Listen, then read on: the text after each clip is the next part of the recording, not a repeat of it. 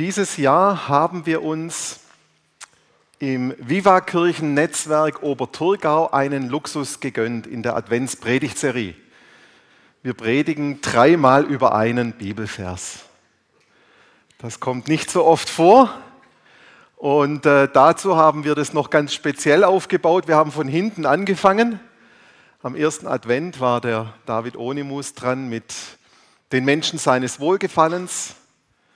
Dann am zweiten Advent war der Mark Bommeli da mit Frieden auf Erden. Und heute hören wir den Einstieg zu diesem Vers aus Lukas 2, Vers 14. Ehre sei Gott in der Höhe. Ehre sei Gott in der Höhe oder wie viele vielleicht auch schon auf Lateinisch gesungen haben, Gloria in excelsis Deo jetzt wissen wir doch auch endlich mal, was wir da singen. Ja? Ehre sei Gott in der Höhe.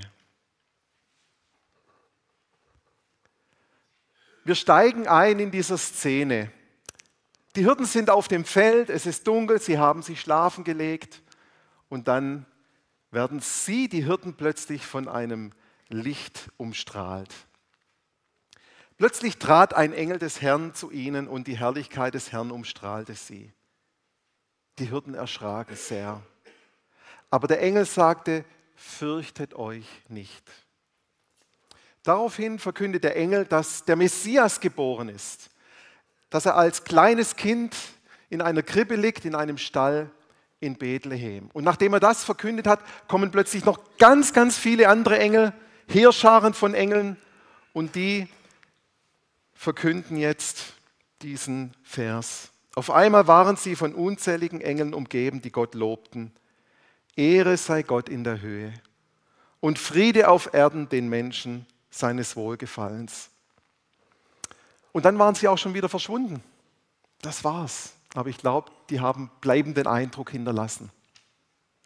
Also die Engel, um es kurz zusammenzufassen, erscheinen hier den Hirten auf dem Feld und sie sagen, hey ihr lieben Hirten, der Messias ist geboren. Das, was über Jahrhunderte angekündigt war, ist jetzt Wirklichkeit geworden. Und dieser Messias, den findet ihr in einem Stall, in einer Krippe in Bethlehem. Himmel und Erde berühren sich, weil Gott es gut meint mit den Menschen. Deshalb ist das passiert. Droben im Himmel thront dieser Thron, dieser Gott, dem alle Ehre, dem alle Herrlichkeit gebührt. Ehre sei Gott in der Höhe. Dieser großartige, kraftvolle, mächtige Gott, er hat seinen Himmel verlassen und ist jetzt zu euch Menschen auf die Erde gekommen. Himmel und Erde berühren sich. Das ist das, was die Engel hier mit Wucht und Kraft sehr eindrücklich den Hirten verkündigen. Heute geht es mir vor allem um das Wort Ehre. Und im Griechischen heißt das Wort Doxa, einfach, dass es mal gehört hat, und das hat eigentlich eine Doppelbedeutung. Man kann sagen Ehre oder auch Herrlichkeit. Also man könnte auch sagen, Herrlichkeit sei Gott in der Höhe. Jetzt wissen wir zwar nicht mehr, aber wir wissen schon mal zumindest, dass es zwei Worte bedeuten kann. Und der Engel fordert jetzt die Hirten auf und somit auch uns, Gott die Ehre zu geben. Wie geht das? Wie funktioniert das? Was bedeutet das, jemandem Ehre zu geben? Oder was heißt es, jemandem die Ehre nicht zu geben? Wenn wir Gott die Ehre nicht geben, hat er dann keine Ehre. Oder wenn, wenn, wenn, er, wenn er sie sowieso schon hat, was hat das dann für eine Auswirkung, dass wir ihm Ehre geben? Also im ersten Fall würde es ja bedeuten, dass Gott von unserer Ehre abhängig ist, davon, dass wir ihm Ehre geben. Das glaube ich nicht, dass Gott unsere Ehre braucht. Und im zweiten Fall könnten wir es uns eigentlich sparen, weil dann wird es nicht auf uns ankommen, Gott zu ehren. Dann hätte er schon alle Ehre in sich. Also ist hier ein kleines Paradoxon, ein, ein, äh, etwas, was ein, ein, ein, etwas, was so nicht zusammenpasst. Und doch sagt die Bibel, dass wir sowohl Gott ehren sollen, als auch, dass Gott voller Ehre und Herrlichkeit ist, egal was wir tun. Ich habe mal ein paar Bibelstellen rausgeschrieben zu den beiden Gedanken, die schauen wir uns einmal an. Zuerst einmal, dass wir Gott Ehre geben. Lob singe zur Ehre seines Namens. Was ihr auch tut, das tut alles zu Gottes Ehre. Alle Landen sollen seine Ehre voll werden. Also hier soll erst noch etwas passieren. Aber auf der anderen Seite lesen wir genau das Gegenteil, nämlich dass alle Ehre schon bei Gott ist. Sein ist die Ehre und Gewalt von Ewigkeit zu Ewigkeit. Alle Lande sind voll seiner Ehre. Die Himmel erzählen die Ehre Gottes und die Feste verkündigt seiner Hände Werk. Also wie gesagt, für die Bibel gilt beides. Wir sollen Gott die Ehre geben und gleichzeitig spricht sie davon, dass Gottes Ehre unsagbar groß ist, unsagbar erfüllend und ausfüllend hier in dieser Welt. Was genau ist dann die Ehre Gottes und wie können wir Gott die Ehre geben? Also Ehre Gottes ist ja ein Konzept, von daher ist es schwierig, das zu beschreiben. Man muss das umschreiben, man muss das erklären, was es heißt, Gott Ehre zu geben. Denn er, Gott in seiner Ehre, er überragt ja in seiner Größe alles. Er überragt die Schöpfung, uns Menschen, die Natur alles, was geschaffen wurde, er ist größer als das. Und das ist schwer in unseren Kopf reinzubringen. Auf der anderen Seite, er überragt auch alles Geistliche, die geistlichen Mächte, die Gewalten. Er überragt die Engel, alles, was es im Unsichtbaren gibt. Er ist so viel größer und dieses Wesen sollen wir jetzt ehren. Wir können es einfach nicht in Worte fassen, was die Ehre Gottes ist und wie wir damit umgehen sollen. Und weil das so schwierig ist, versuche ich mal mit euch ein paar Stellen in der Bibel anzuschauen, wo sich die Herrlichkeit Gottes, die Ehre Gottes den Menschen offenbart hat. Und wir sehen, wie die Menschen dann mit dieser offenbarten Herrlichkeit Gottes umgegangen sind. Wir schauen dazu zuerst einmal die Stelle an, als ähm, Mose auf den Berg Zion ging, um dort auf den Berg Sinai ging, um dort die zehn Gebote zu empfangen von Gott ganz am Anfang, als das Volk aus Ägypten ausgezogen war. Und da steht da, nun Mose auf den Berg kam, bedeckte die Wolke den Berg. Und die Herrlichkeit des Herrn ließ sich nieder auf dem Berg Sinai. Und die Wolke bedeckte ihn sechs Tage. Und er, Gott, rief Mose am siebten Tag aus der Wolke. Und die Herrlichkeit des Herrn war anzusehen wie ein verzehrendes Feuer auf dem Gipfel des Berges vor den Augen der Israeliten. Also wir lesen hier, dass die Herrlichkeit, wenn wir sie sehen, wenn sie wirklich äh, deutlich wird, dass sie aussieht wie ein verzehrendes Feuer und dass gleichzeitig diese Gegenwart Gottes wie sich wie eine Wolke auf den Gipfel im Berg Sinai gelegt hatte. Wir lesen noch eine zweite Stelle.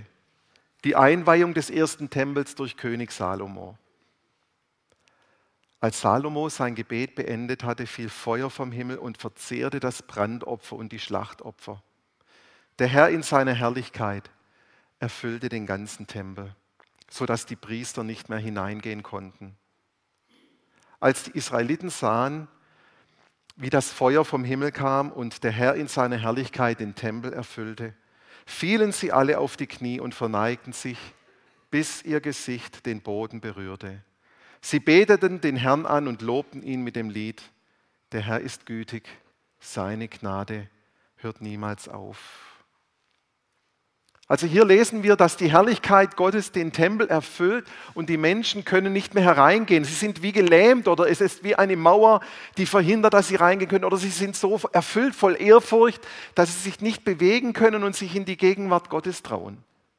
Sie fallen auf die Knie und sie verneigen sich so tief, dass ihre Stirn den Boden berührt und dann lesen wir, dann singen sie ein, ein Lied der Anbetung Gottes.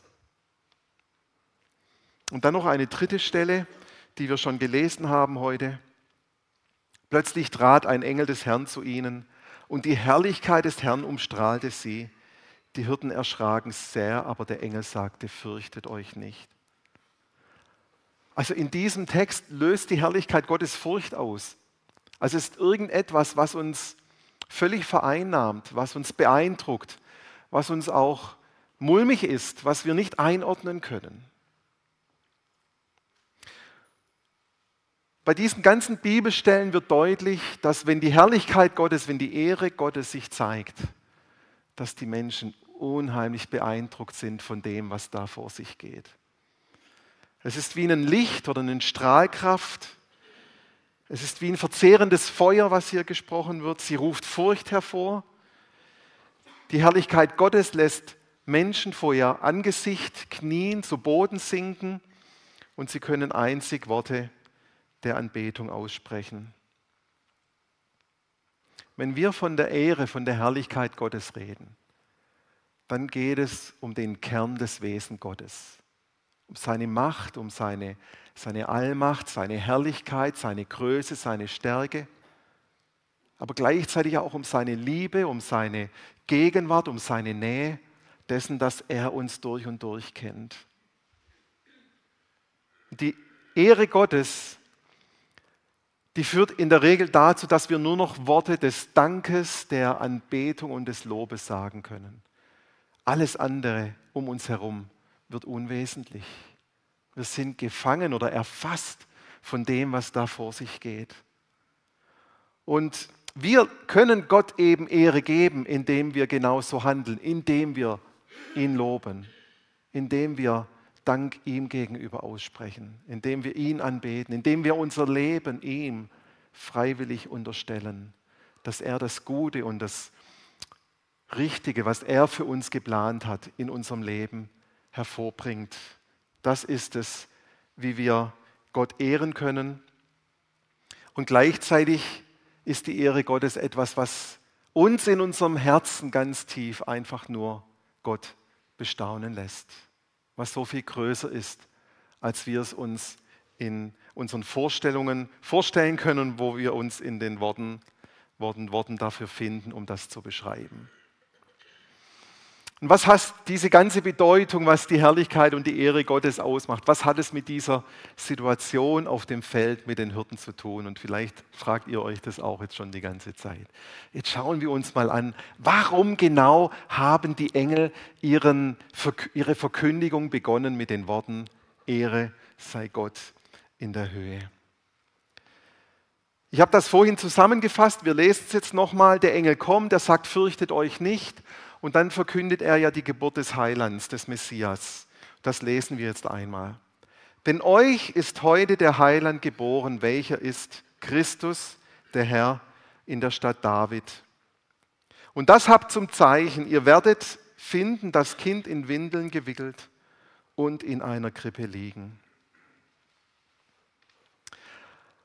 Also die Engel sagen hier zu den Hirten, und sie beauftragen sie ja nachher zu, dorthin zu gehen und sich das anzuschauen. Sie sagen, der Messias ist geboren. Das, worauf ihr seit Jahrhunderten gewartet habt, das ist jetzt passiert.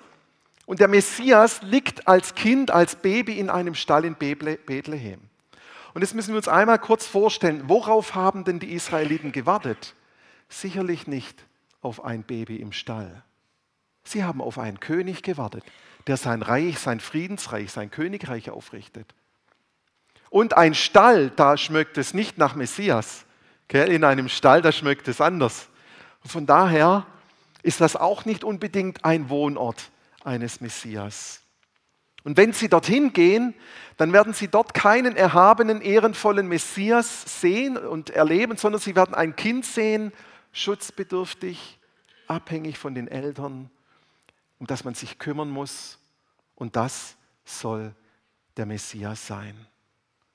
Und man kann in diesen Stall kommen und man sieht dieses Kind und die Hirten können dorthin kommen und denken, also das ist ja nicht der Messias. Das ist ein Kind, da ist was passiert, da muss man die Kesp einschalten. Da liegt er da in diesem unhygienischen Stall. Das soll, das soll jetzt Gott sein, das soll ein König sein, das soll der Messias sein. Das sind Gedanken, die einem doch schnell bei diesem Bild in Sinn kommen können. Das Kind, das kann nicht der Messias sein.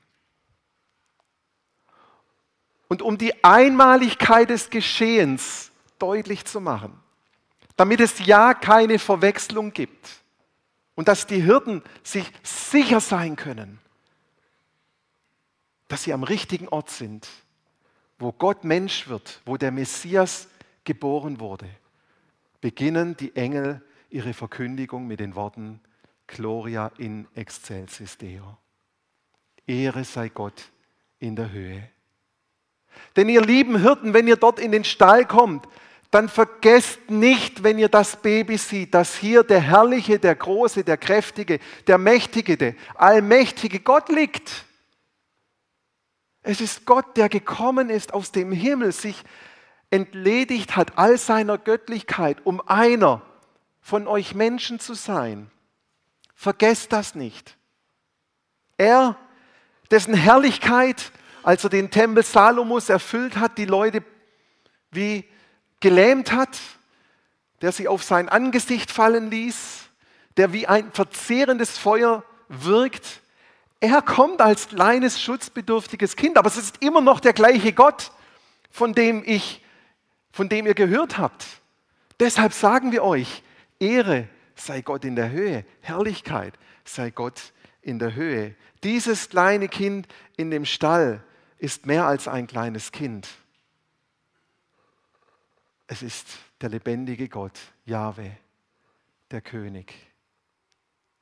Ehre sei Gott in der Höhe.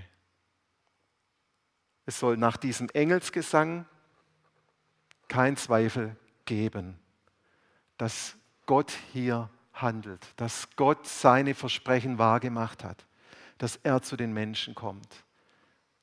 Was in Jesaja angekündigt war, ein Kind wird geboren von einer Jungfrau. Was wir gesungen haben, er wird genannt Friede, Friedefürst, Wunderrat, ewig Vater. Das wird geschehen und das ist geschehen. Vergesst das nicht, wenn ihr nur das Baby in der Krippe sieht. Hier liegt Gott. Und so war es ja dann auch. In diesem Stall wurde Gott geboren und all die Jünger, die da mit ihm unterwegs waren, sie haben es immer wieder erlebt, als die Wunder passiert waren, hat sich Gott in seiner Herrlichkeit, hat sich Jesus in seiner Herrlichkeit offenbart. Und mit der Kreuzigung und der Auferstehung, was sie dann am Schluss verstanden haben, war es klar, das war Gott.